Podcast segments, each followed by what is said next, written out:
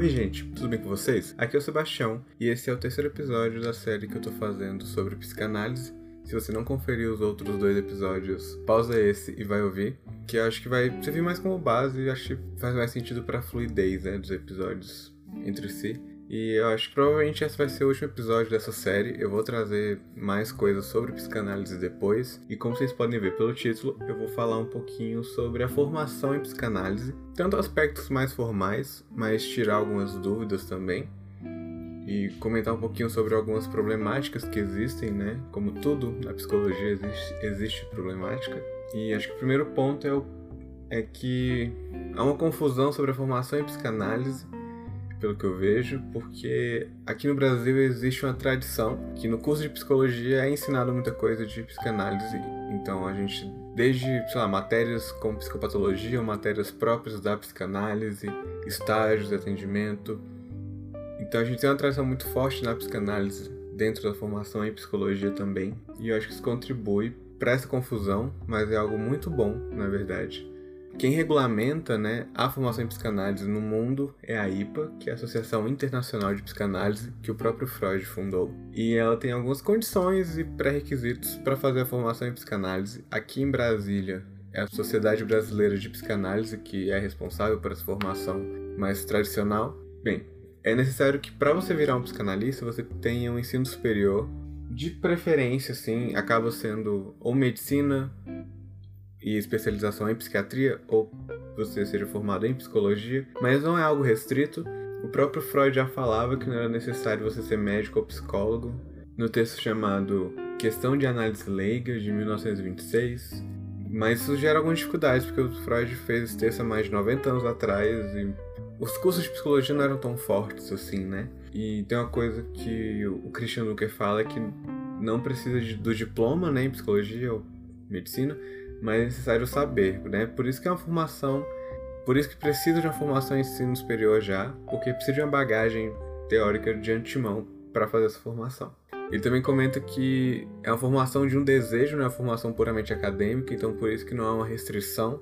Tem várias pessoas que são psicanalistas, que são da filosofia, da história, e até mesmo de que, da engenharia e coisas do tipo, que realmente acaba não sendo impeditivo para ninguém mas caso você esteja entrando no seu superior agora ou quer entrar e tem interesse na, na formação em psicanálise, talvez seja interessante você ir ou para medicina ou para psicologia. Isso mostra um pouquinho que em outros países a realidade é diferente, né? A psicanálise, enquanto em uma instituição, ela se desenvolveu de maneiras diferentes em países diferentes. Nos Estados Unidos, por exemplo, até a década de 70 mais ou menos, você tinha que ser psiquiatra, nem psicólogos podiam ser psicanalistas, por exemplo. Então mostra um pouquinho que cada país é diferente por conta de tradições diferentes e realidades diferentes mesmo. E sobre as condições de formação em si, né? A IPA tem um tripé de formação, que o próprio Freud já falava. O primeiro deles, o processo pessoal de análise, que é uma condição elementar, né, tipo extremamente necessária desde do próprio desde o próprio curso de psicologia, na verdade, a gente ouve que para você ser um terapeuta, você é necessário que você ocupe o lugar de paciente e para psicanálise é a mesma coisa, você tem que estar no divã. O Contardo Caligares, no livro Cartas a um Jovem Terapeuta, em uma carta ele comenta que o psicanalista se forma no divã, na verdade, é a partir desse lugar de paciente mesmo, de falar dos seus desejos, das, das suas resistências, repressões. É a partir dali que o psicanalista se forma de verdade. Mas somente isso não é o suficiente. Também é preciso um estudo da teoria. A gente tem 120 anos de teoria psicanalítica para ser estudada.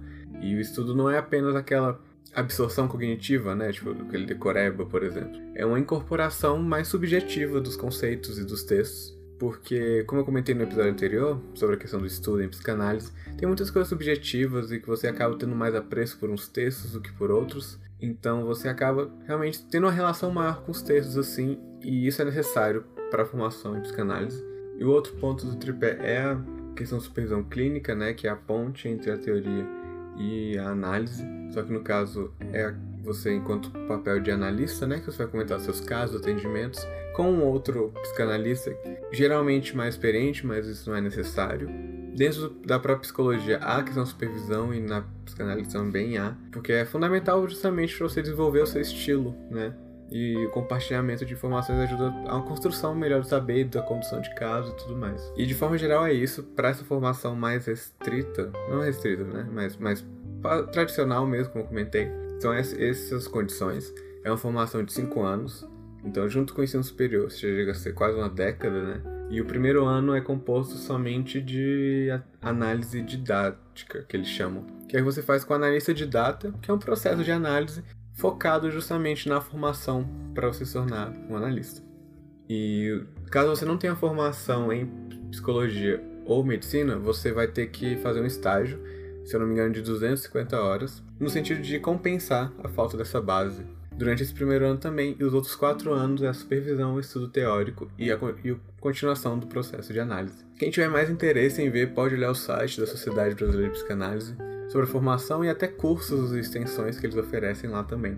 Mas saindo dessa visão mais tradicional, o Lacan ele quebra um pouco com isso. Ele adiciona algumas coisas, ele comenta sobre a questão do discurso do psicanalista e da transmissão do conhecimento, que a função do psicanalista também é transmitir a psicanálise, seja através do próprio processo né, de análise dele, mas também através de seminários e palestras. Ele comenta que a formação é pontual e inacabada, no sentido que não acaba. Esse processo formal não é realmente o processo que vai formar o psicanalista. Ele fala que há um real em jogo na própria formação do psicanalista e que cada um é responsável por sua formação. Ele tem a frase que é que o psicanalista só se autoriza por si mesmo no sentido que é a própria pessoa que vai se julgar é, apta a ser um psicanalista mesmo. Claro que é preciso tomar cuidado, porque essa flexibilidade é um pouco complicada. O Christian Dunker comenta isso. Ele tem vários vídeos, inclusive, sobre a formação, recomendo para quem quiser olhar. E ele comentando um pouquinho sobre isso, essa questão do Lacan que traz, ele fala que a formação é de caráter individual, né? A gente tem que evitar uma busca restrita por essa verdadeira psicanálise, no sentido que vai ser uma formação muito fechada e vai virar uma psicanálise de condomínio, se não me engano, é essa expressão que ele usa. E que no final das contas não vai ser muito boa também. Mas essa flexibilidade também é complicada. Eles falam de um extremo que é você ler dois, três textos e aí fazer dois meses de análise e falar, pronto, sou psicanalista também. Não pode ser assim. Acho que realmente encontrar esse balanço. É um processo muito subjetivo, então vai muito de cada um, né? Ele comenta que é uma experiência para a vida justamente porque é longo. Um dos motivos é porque existe a questão que a universidade, né, não é capaz de abarcar a formação em psicanálise, porque há muito mais a se ver e é uma, e é uma experiência, é realmente uma formação que dura mais do que uma graduação duraria, de forma geral, pelo menos ao meu ver e de algumas pessoas também. Porque o Dunker também traz uma questão que ele fala que o formar é formar-se, dilacerar-se. É uma aventura. Porque você entra em contato justamente com muitas resistências suas, tanto no processo pessoal de análise, tanto no estudo, quanto também na você fazendo analista, né? A própria prática também entra em muitas questões, você vai se formulando mesmo, vai, você vai mudando realmente como pessoa nesse sentido. Principalmente quando você está acompanhado, né? Tipo, a questão da formação, de um caráter colaborativo, a construção do saber e a discussão é muito mais produtiva também. Eu acho que eu já comentei um pouquinho disso no episódio anterior. E ele comenta também a questão das, dos dispositivos de formação, né? A gente tem institutos de psicanálise, por exemplo, aqui em Brasília, é, como o Campo Lacaniano, a gente tem a Sociedade Brasileira de Psicanálise, que é mais freudiana, tem a Pola, que dão cursos de formação não de, de, caráter também não tão tra tradicional e formal assim, mas cursos realmente para aprimoramento nesse sentido. A gente tem inúmeras faculdades com cursos de psicologia. A gente tem também institutos que oferecem pós-graduações em psicanálise. E o Dunker comenta que é um pouco complicado a gente ver essa grande oferta, né? Porque existem cursos, oportunidades muito boas, mas também tem oportunidades que são enganatórias. E ele faz uma grande crítica a questões, por exemplo, do ensino de psicanálise EAD, e eu sou um um grande crítico também nesse sentido. Então eu acho que essas grandes ofertas são muito boas porque você pode fazer uma formação em psicologia e ter uma base muito forte e continuar sua formação tendo aquilo ali como pontapé inicial, seguindo o caminho, seja para uma formação na sociedade ou seguindo seu próprio caminho, frequentando é, o campo lacaniano, a Pola, ou estudando sozinho, com um grupo e atendendo. É uma trajetória realmente muito individual e você vai ser responsável por isso, né? Então é de sua responsabilidade tomar essas, esse, esse tipo de decisão. E não tem ninguém que vai dizer o que é certo ou errado. Mas eu preciso ficar atento realmente para não ir pelo caminho que aparentemente é mais fácil de cursos de um, dois anos sobre psicanálise e achar que isso vai ser o suficiente, porque não vai.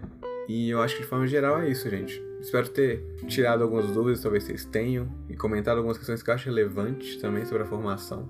É, a minha indicação, na verdade, eu já comentei elas, são duas, é Cartas a um Jovem Terapeuta, do Contardo Caligares. É um livro que provavelmente quem faz psicologia já leu em algum momento, pelo menos alguma parte, mas acho que ano passado saiu uma versão nova, com cartas novas, então vale a pena. Quem não é da psicologia também vale a pena ver, é, é muito acessível e é muito interessante a forma que ele traz, porque ele fala um pouco da sua própria experiência, seja com o primeiro paciente, com formação, como ter mais pacientes tudo mais. E o outro é o texto Questão de Análise Leiga do próprio Freud, de 1926. E é isso, gente. Até a próxima. E o próximo episódio vai ser sobre um tema que não é de psicanálise, então fiquem ligados, tá bom? Tchau.